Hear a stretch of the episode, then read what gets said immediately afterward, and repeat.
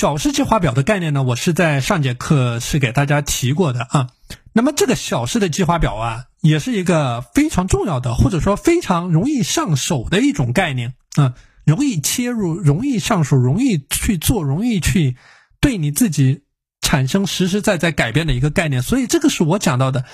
你的时间管理其实就是活在你每一个当下瞬间的一个过程，就说。你去理会，你去理解，你去体会这样的一种概念，就是说，你每一天当中，你最重要的事情只有一件，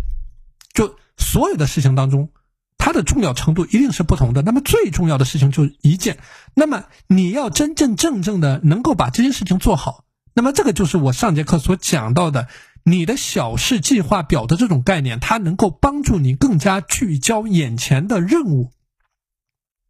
那这里我来说学员的具体的问题啊，比如说，你之所以没有办法做到今日事今日毕，或者说你之所以你的工作反复的在积压，反复的在拖延，你你整个人陷入到这种恶性的循环当中，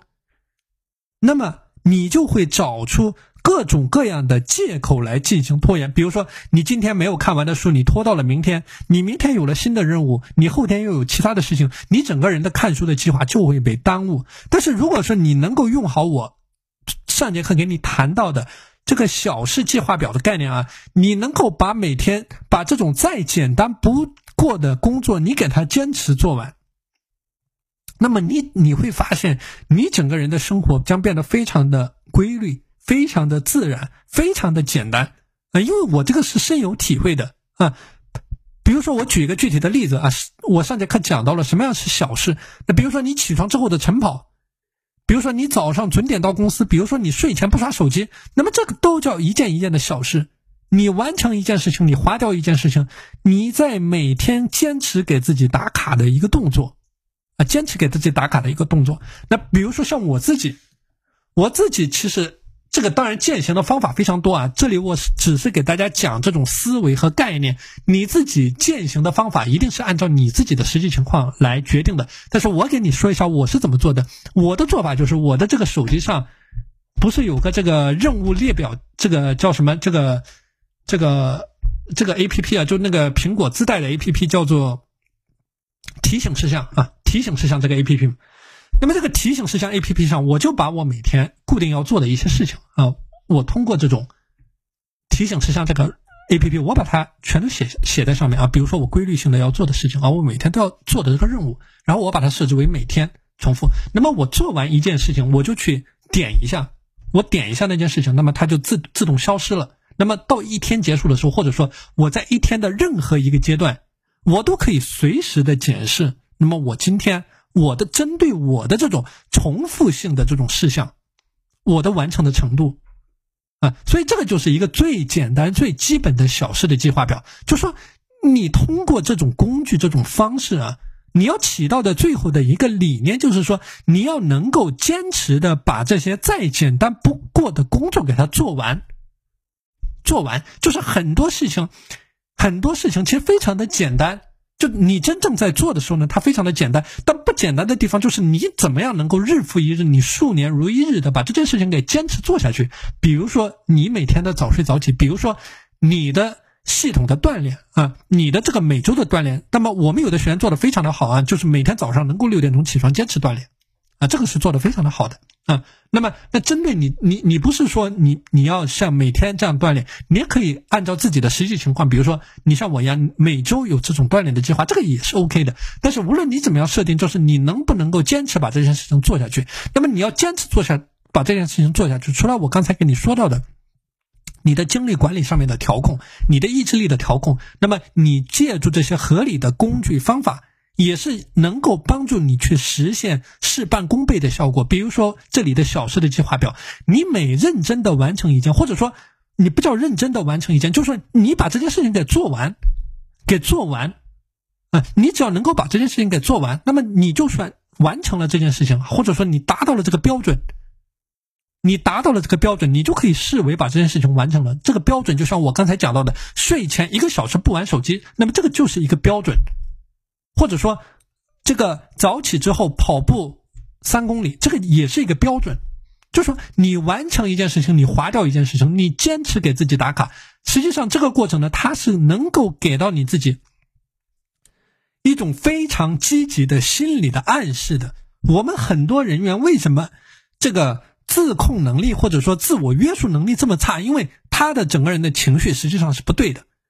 那么整个人的情绪呢，实际上是处在这种拉扯的状态的。那么所以说，他很多的事情他是内耗，他是没有做好。那么你要解决这样的状况，你必须要给到你自己一个积极的、强烈的心理的暗示啊。或者我们有的学员啊，因为这个家人对他的期待非常的非常的高，那么他自己呢就没有达到这种期待，就会出现这种自我的否定的状态。所以针对啊，针对这样的状态呢，你是必须要给到你的大脑一种非常积极的心理的暗示的。就说你的每天，你是每天实实在在的在做事情的，就说你是正在掌握你自己的生活的，啊，所以这个是一种非常重要的概念。那么，除了这种积极的心理的暗示啊，你还可以去建立你的标这个奖惩的机制啊，奖惩的机制，我之前讲过了奖惩的机制啊。那么这个奖惩的机制，那么我们说这个奖惩的机制啊，不是一种。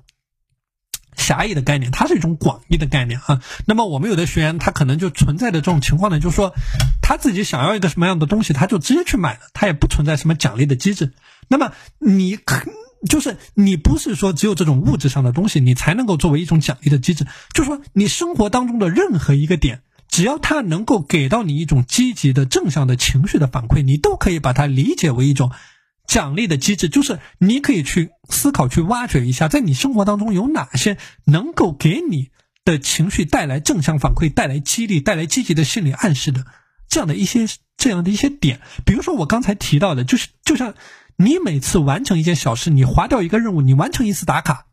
对吧？你都是在给你自己心里的一个暗示，都在鼓舞着你自己，在坚持去把这件小事呢给它做下去。那么。当你面对你生活的时候，你实际上是更有干劲儿的，啊，更有干劲儿的，啊，所以这个是我给大家提到的啊，怎么样通过这种时间管理的工具，或者说一些技巧，去帮助你实现说干就干的这样的一种习惯啊。所以说，时间管理 GTD 它讲的什么意思？GTD 讲的就是搞定，搞定就是说你你说干就去干，就是你说把这个事情搞定，你就把这个事情搞定。这个就叫做搞定，叫做马上马上去做的一个概念。所以很多人他之所以拖延，之所以刚才我讲到的这种畏难的情绪啊，就是因为自己内心非常的纠结。包括我之前讲过这个帕金森的定律，就说这种拖延啊，它不是会帮你节省下时间的，不会帮你节省下时间。啊，相反，你的精力呢，就就像我刚才提到的这种手机的电量啊。不断的在消耗，所以说一旦你有了，你把这种小事的计划表给它建立起来了之后啊，按照你的逻辑、你的思路，你把它给它建立起来了之后，你不需要纠结太多，就是你照着这种清单一个一个去执行。为什么我们说这个清单呢？它是一个非常好的工具，包括在清除你大脑的杂念的时候，帮包括在梳理你大脑的想法的时候，它都是一个非常。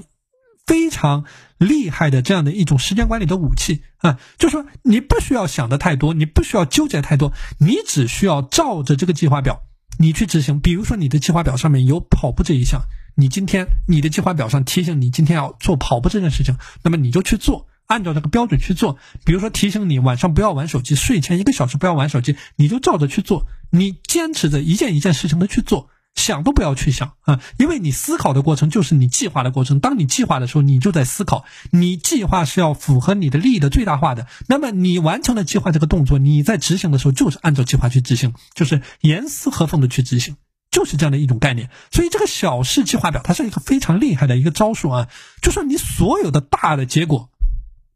其实都是说你的一件一件的小事所堆积来的。比如说你身体的一种健康的状况。那么就是你每天的一日三餐，你每天的这个锻炼的计划，